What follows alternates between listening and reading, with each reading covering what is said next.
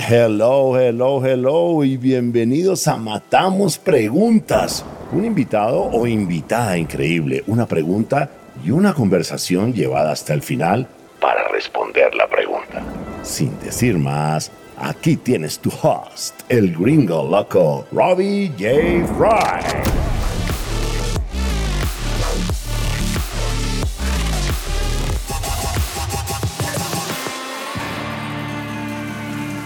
Hola, hola, hola, ¿cómo estás? Bienvenidos a Matamos Preguntas. Es el espectacular Mateo Jaramillo, co-founder y CEO Heru.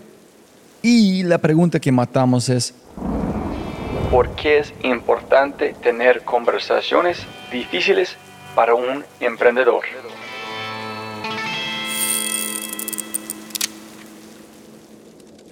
Pero antes de arrancar, ayúdame a multiplicar el impacto Te Matamos Preguntas regalando una reseña en Spotify o en tu player favorito. Y cuenta al mundo que amas Matamos Preguntas. Y lo más importante, quiero celebrar las empresas que hacen posible este podcast.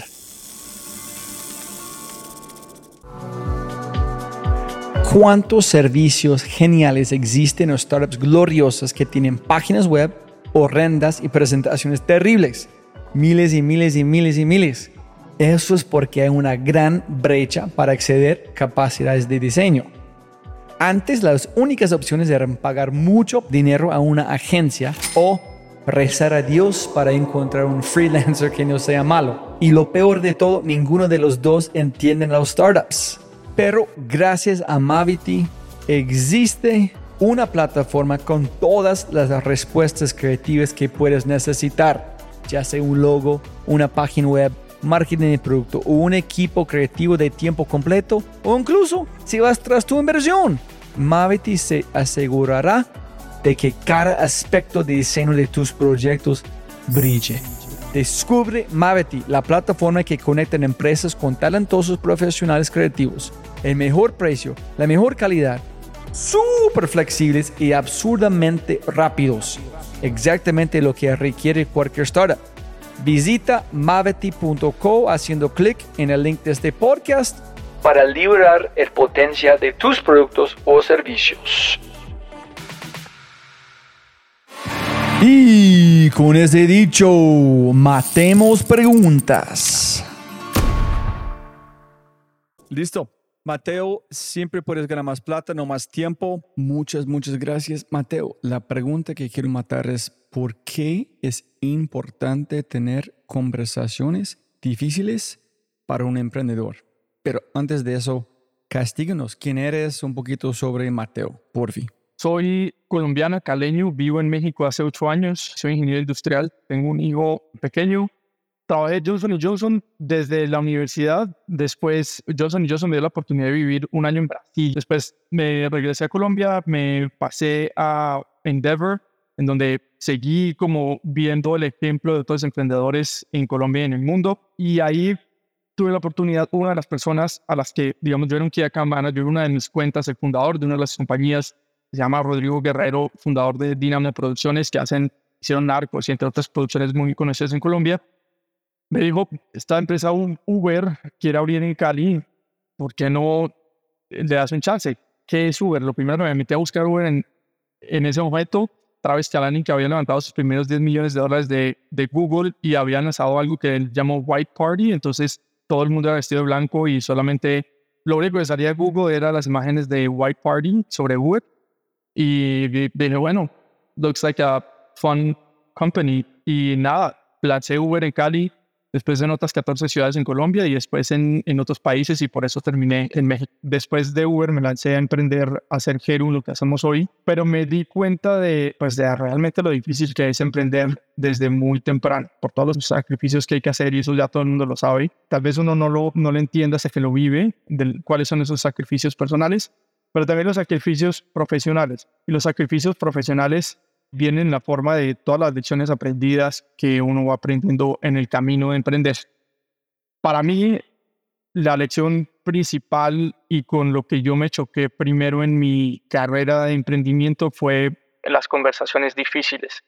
Y las conversaciones difíciles empezaron desde muy temprano en mi carrera de emprendimiento, porque digamos que la historia es, yo me salí a emprender con otros tres socios. De esos tres socios, solamente uno estaba comprometido 100% con venirse a trabajar conmigo. Los otros dos eran socios, digamos, pasivos, no más de conocimiento y de experiencia porque ellos ya habían emprendido. Y uno de ellos, un muy gran amigo mío de la infancia.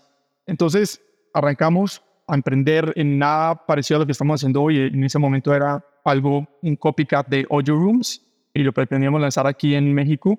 Digamos que la primera conversación difícil fue cuando nosotros aplicamos a Y Combinator y pasamos a Y Combinator, fuimos muy afortunados y un día antes de Demo Day, Demo Day es la culminación del programa ¿no? de Y Combinator en donde presentas ante inversionistas.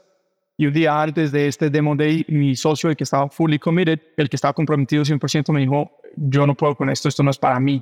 Yo ya pasé por toda esta etapa como de emprender y de esta etapa temprana de la compañía. Yo en mi vida ya estoy en otra etapa y me di cuenta que esto no es para mí. Entonces me tocó, habíamos pasado tres meses de programa y el día antes de presentarle a nuestros inversionistas, a los inversionistas al panel, renunció mi socio. Entonces fue la primera conversación difícil porque tuve que ir ante Y Combinator y decirles esto fue lo que pasó. Me voy a presentar mañana solo. Sé que no es lo ideal porque Y Combinator, o por lo menos antes, ahora, invierten en por lo menos en par de emprendedores, no, no en uno. Entonces, pues ya era yo solo, ¿no? Y eso cambió mucho la dinámica de todo. Entonces, esa fue la primera conversación difícil, enfrentarme ante Y Combinator, enfrentarme a mis miedos propios y pues hacer frente a esa situación. ¿Por qué fue complicado? ¿Por qué tú vas a notarlo como una conversación difícil, no solamente una conversación que tienes que hacer? Esa conversación difícil se dio con el socio, no necesariamente con Y Combinator. La conversación difícil fue con mi socio de las razones, el por qué, por qué ahora, por qué no antes, ¿no?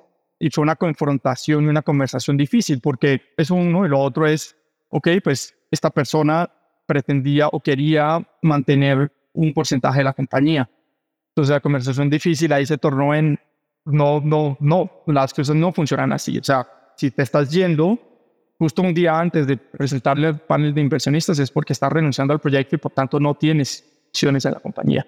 Y eso fue una confrontación porque él, él quería mantenerse con acciones de la compañía, pero definitivamente pues, la conversación difícil nos llevó a que no, él no se iba a mantener con un porcentaje de la compañía. Entonces sí fue esa conversación difícil. Él dijo, hey, parce, no más, yo soy out, no puedo, ese no es para mí. Entonces dijiste, ¿cómo así? Mañana, huevo. Y él dijo, y encima de eso, yo quiero mantener mis acciones. And you said, are you fucking kidding me? are you fucking, right now, and you want actions? Get the fuck out of here. Where's the cameras? ¿Dónde están las cámaras? Surreal, porque además el pitch lo habíamos preparado los dos, entonces él decía una parte, yo otra. Ahorita eh, tenía, no sé, menos de, no sé, 15 horas para preparar un nuevo pitch. Yo sentirme lo suficientemente seguro para presentar a inversionistas, además que no solamente era presentar a inversionistas, sino lo que venía después, que era enviar pitch decks, tener un one-on-one ya pitch conversation. Y esto para una persona era súper difícil. Teníamos otra persona en México, pero éramos tres. Una persona que habíamos contratado, éramos tres personas. O sea, esto era, y después quedamos dos, ¿no? Esto era una época oscura. Ahorita que miro hacia atrás. Después de ahí, entonces llamé a una persona con la que trabajé en Uber muchos años y confío mucho y que hoy es mi socio de Heru.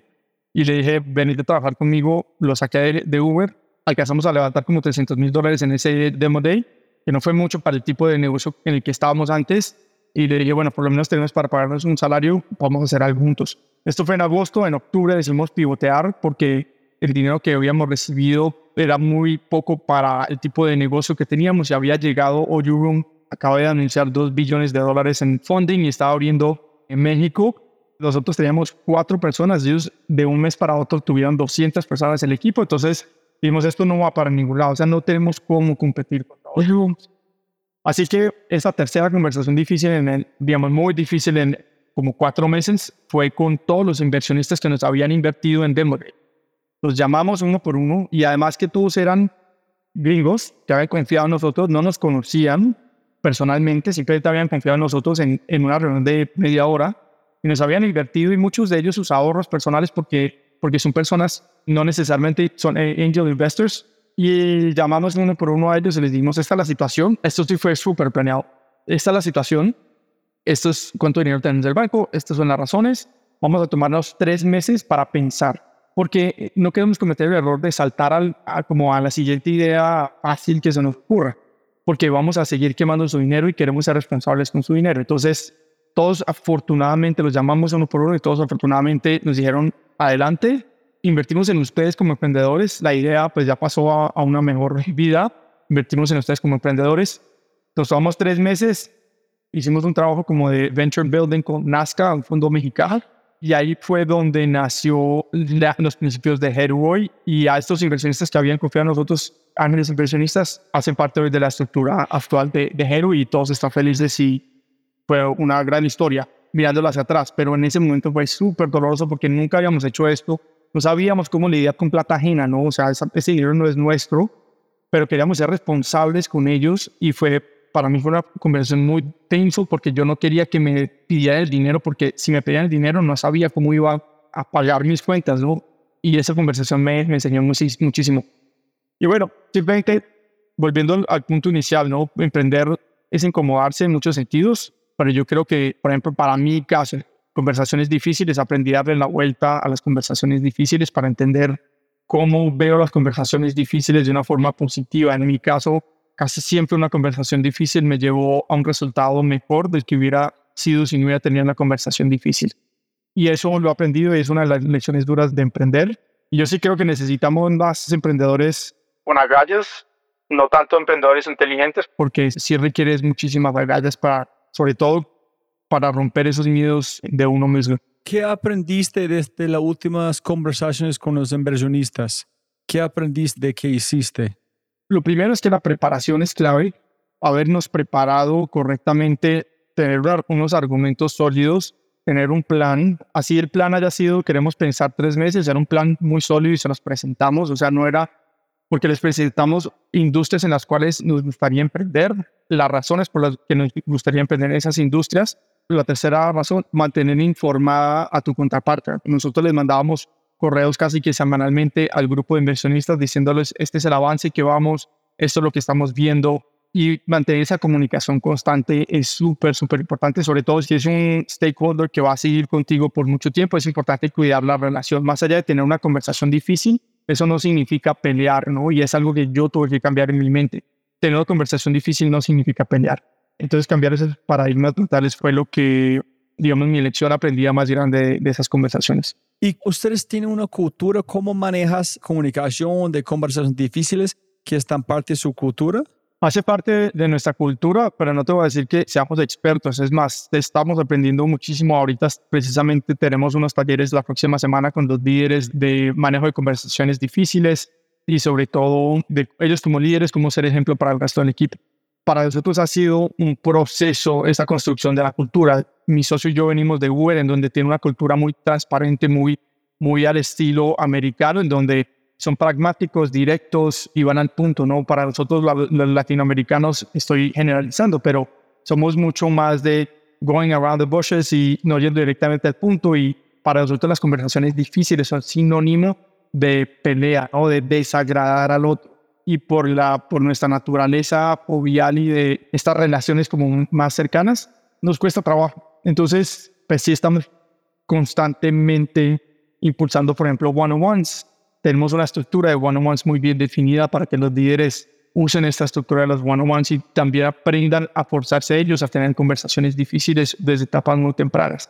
Tenemos, para ponerte un ejemplo, nosotros tenemos una evaluación cuando entra una persona nueva, tenemos una evaluación a los 30, a los 45, a los 90 días. Esa evaluación procuramos siempre que esté el hiring manager o el direct manager y la persona de recursos humanos para asegurarnos de que hay un acompañamiento de conversaciones difíciles, pero que esas conversaciones difíciles se puedan tener desde, una, desde un momento temprano para una persona que ingresa nueva a la compañía. Porque lo que tú mencionabas, si aplazamos esto, es malo para todos, ¿no? Es malo para la persona que recibe la, la noticia o, o, la, o el feedback tal vez muy tarde, es malo para nosotros porque perdemos tiempo. Entonces lo que queremos es asegurarnos de que tenemos una cultura donde nos sentimos cómodos con tener conversaciones difíciles. ¿Y cómo es el one-on-one en tu empresa? ¿Cuál es la estructura que ustedes tienen? Mira, nosotros típicamente preguntamos temas personales, ¿no? ¿Cómo estás en tu vida? Porque muchas veces esos temas personales impactan mucho en el ambiente laboral y muchas veces nosotros como hiring managers no nos damos cuenta.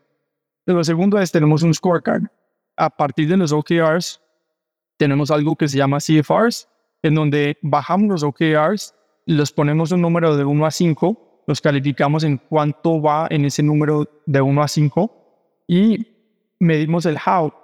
Es importante el what, es decir, vas de 1 a 5 en términos del avance de este proyecto o este proyecto se entregó y mi calificación es de 1 a 10. Mi calificación es, por ponerte un ejemplo, o yo te pregunto, Robbie, dime cuál es tu calificación del proyecto que tú entregas. Tú me dices 8. Te digo, Robbie, mi calificación es 5 por X, Y, Z. Y hay una calibración muy específica numérica para hacer saber a la persona en dónde está según el criterio del líder. Obviamente este criterio tratamos de que sea lo más objetivo del mundo y es difícil. Esa es la calificación de OKRs y la segunda calificación es del how, porque es importante el what, pero el how creo que a nivel cultural es aún más importante, ¿no? Porque si tú estás cumpliendo con todos tus objetivos, tus OKRs, pero estás pasando por encima de las personas, no estás haciendo, no estás colaborando, cuando te piden ayuda siempre te niegas, pero le pides ayuda a todo el mundo, estás siendo grosero con de las personas, tampoco queremos construir esa cultura. Entonces ahí también hay una conversación y una calificación y de esas de esas dos digamos evaluaciones se debe derivar un plan muy concreto esas evaluaciones mucho más específicas las hacemos por lo menos cada 15 días y el one-on-one de los otros cada 15 días porque lo deberíamos tener todas las semanas el hiring manager con sus reportes. Es una conversación mucho más abierta de cómo vas, cómo has estado, etc. Genial. Mateo, siempre puedes ganar más plata, más tiempo. Muchas gracias por su tiempo. Robbie, mil, mil gracias. Si te gozaste este podcast y te gustaría escuchar más, ojalá que sí, por favor, déjame saber qué invitados, qué temas y qué preguntas te gustaría que matemos. Déjame un mensaje aquí, sí, en Spotify o en cualquiera de mis redes sociales usando arroba RobbieJFry. Y también, si quieres la versión extendida de este podcast, Debes ser un miembro de Quinto y puedes encontrar todo en quinto.ai, k i n n t -O Muchas gracias por escuchar y siempre puedes ganar más plata, pero no más tiempo. Chau, chau, chau.